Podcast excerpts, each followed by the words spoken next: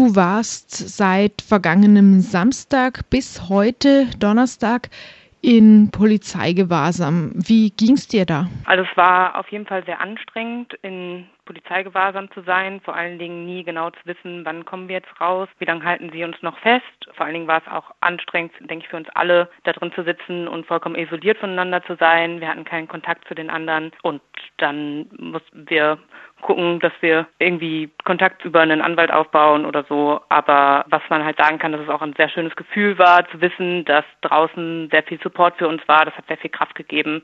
Aber ansonsten war es auch auf jeden Fall eine sehr anstrengende Zeit. Also ihr wusstet, dass ihr bis zu sieben Tage in diesem Gewahrsam festgehalten werden könnt, aber nicht, wie weit das ausgereizt wird? Genau, es wurde erstmal festgesetzt bis Donnerstag 12 Uhr wo es dann auch letzten Endes jetzt geendet hat. Aber wir waren uns nie gewiss, kommt man vielleicht früher raus, kommt man vielleicht später raus.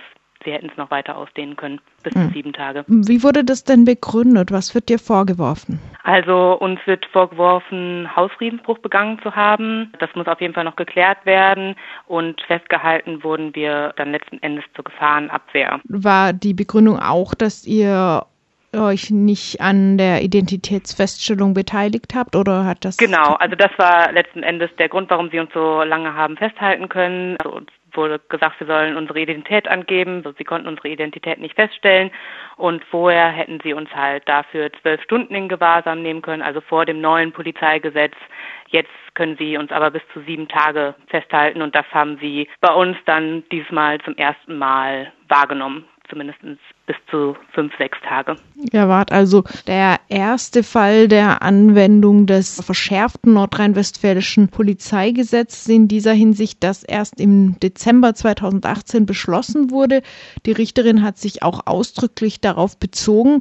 Die Ausweitung des Gewahrsams, wie du gerade gesagt hast, von bisher zwölf Stunden auf jetzt sieben Tage, wird von kritischen Stimmen auch als Lex Hambi bezeichnet. Kannst du erklären, wie es zu diesem Spitznamen kommt? Wir sehen da auch ganz klar einen Zusammenhang dazu, dass sie versuchen, unsere Identität festzustellen und sagen, sie können es nicht und dann versuchen, das über eine Art Beugehaft uns dazu zu zwingen, unsere Identität freizugeben und daher haben sie halt Gewahrsam auf sieben Tage erweitert und das ist für uns ganz klar auch eine Reaktion, auch auf den letzten Spätsommer und soll halt die Klimagerechtigkeitsbewegung stoppen, einschränken in ihren Protesten. Für die die Proteste gegen die Abholzung des Hambacher Forsts so ganz vorne standen.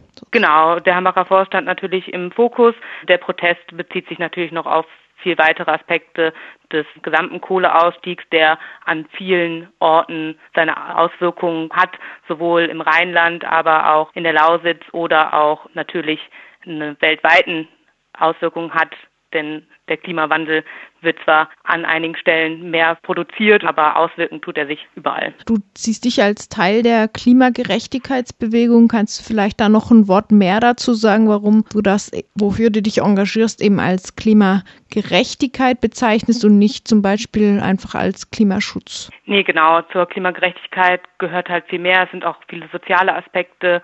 Ähm, es geht nicht nur darum, die sagen wir mal, die, die Erde, die Pflanzenwelt, unsere Natur zu schützen, sondern auch darum, dass durch einen Klimawandel es Auswirkungen weltweit hat, vor allen Dingen im globalen Süden, wo Menschen schon jetzt ganz schnell den Klimawandel spüren und das Auswirkungen auf ihr Leben hat. Also wenn man sich anguckt, wie Inseln immer weiter verschwinden, wie durch Dürren der Ertrag von Landarbeit immer schwieriger wird und viele Aspekte mehr. Also man muss mal gucken, wo trifft es denn halt auch die Leute. Warum habt ihr mit diesen Zielen einen Bagger im Tagebau Garzweiler blockiert? Naja, wir sehen halt, dass wir nicht darauf warten können, dass auf parlamentarischer Ebene sich was ändert, dass da Entscheidungen getroffen werden, die hin zu einer Klimagerechtigkeit führen könnten. Und daher sagen wir, dass wir die Baggerbesetzung gewählt haben als Mittel des zivilen Ungehorsams um den Kohleausstieg selber in die Hand zu nehmen und damit ein Zeichen zu setzen. Und den Ort natürlich gewählt haben, um auch ganz klar zu machen, dass dort in der Umgebung die Dörfer geschützt werden müssen, die Wälder, aber halt auch ein Zeichen dafür senden wollten, dass die Auswirkungen des Klimawandels natürlich weitergehen und genauso im globalen Süden die Inseln geschützt werden müssen und bleiben sollen, genauso wie die Dörfer und Wälder hier. Genau, eine Woche vor eurer Baggerbesetzung gab es eine andere schon in der Lausitz und da ist auch was ganz Ähnliches passiert. Da wurden die BesetzerInnen dann auch inhaftiert und zwar kam sie sogar in Urhaft. Siehst du da einen Zusammenhang zwischen diesen Aktionsformen und den Repressionsformen? Die Aktionsformen stehen natürlich stark im Zusammenhang. Das Ganze ist innerhalb von einer Aktionswoche passiert, die von vielen Klimagerechtigkeitsbewegungen und Akteuren ausgerufen wurde, um halt in dieser Woche als Reaktion auf die Veröffentlichung des Kohlekommissionsbericht zu reagieren und zu sagen, da legen wir unser Veto ein, das kann so nicht sein. Was die Repressionen angeht, sind natürlich auch klare Zusammenhänge zu erkennen.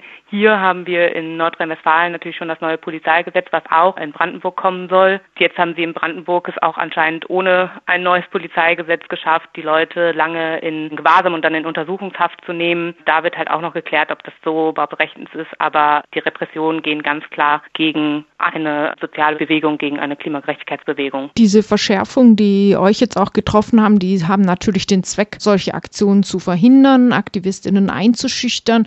Werdet ihr jetzt aufhören, so was zu tun, wie zum Beispiel Bagger zu blockieren nach dieser Erfahrung? Naja, wir müssen gucken, was wir weiterhin tun, aber wir werden definitiv nicht aufhören, weiterhin auch Mittel des zivilen Ungehorsams zu nutzen und unseren Protest klar zu machen gegen solche, auch solche Entscheidungen der Bundesregierung, zum Beispiel eine Kohlekommission einzuberufen, die natürlich ganz klar keinen Konsens herstellen kann. Und äh, wir werden weiterhin dafür kämpfen, dass wir in einer klimagerechteren Welt leben können. Hast du den Eindruck, dass verschärfte Polizeigesetz in Nordrhein-Westfalen zielt speziell gegen die Klimagerechtigkeitsbewegung? Ich würde halt sagen, dass das Polizeigesetz in dem Fall uns jetzt getroffen hat als Aktivistin in der Klimagerechtigkeit, aber dass dieses Polizeigesetz natürlich noch viel weiter geht. Es sind nicht nur die sieben Tage der Gewahrsam, die da benannt werden in dem neuen Polizeigesetz, sondern halt auch Dinge wie der Einsatz von Taser, von Kontaktverbot und dann zum Einsatz von Fußfesseln führen kann und dass die Polizei jetzt auch die Möglichkeit hat, gefährliche Orte auszurufen. Und das vertrifft ganz verschiedene Gruppen, aktive politische Gruppen, aber auch Menschen, die in prekäreren Situationen sind und von diesem Gesetz getroffen werden können, denen Sachen vorgeworfen werden, ohne dass es einen klaren Indiz dafür gibt, sondern nur auf Verdacht eingesperrt werden können.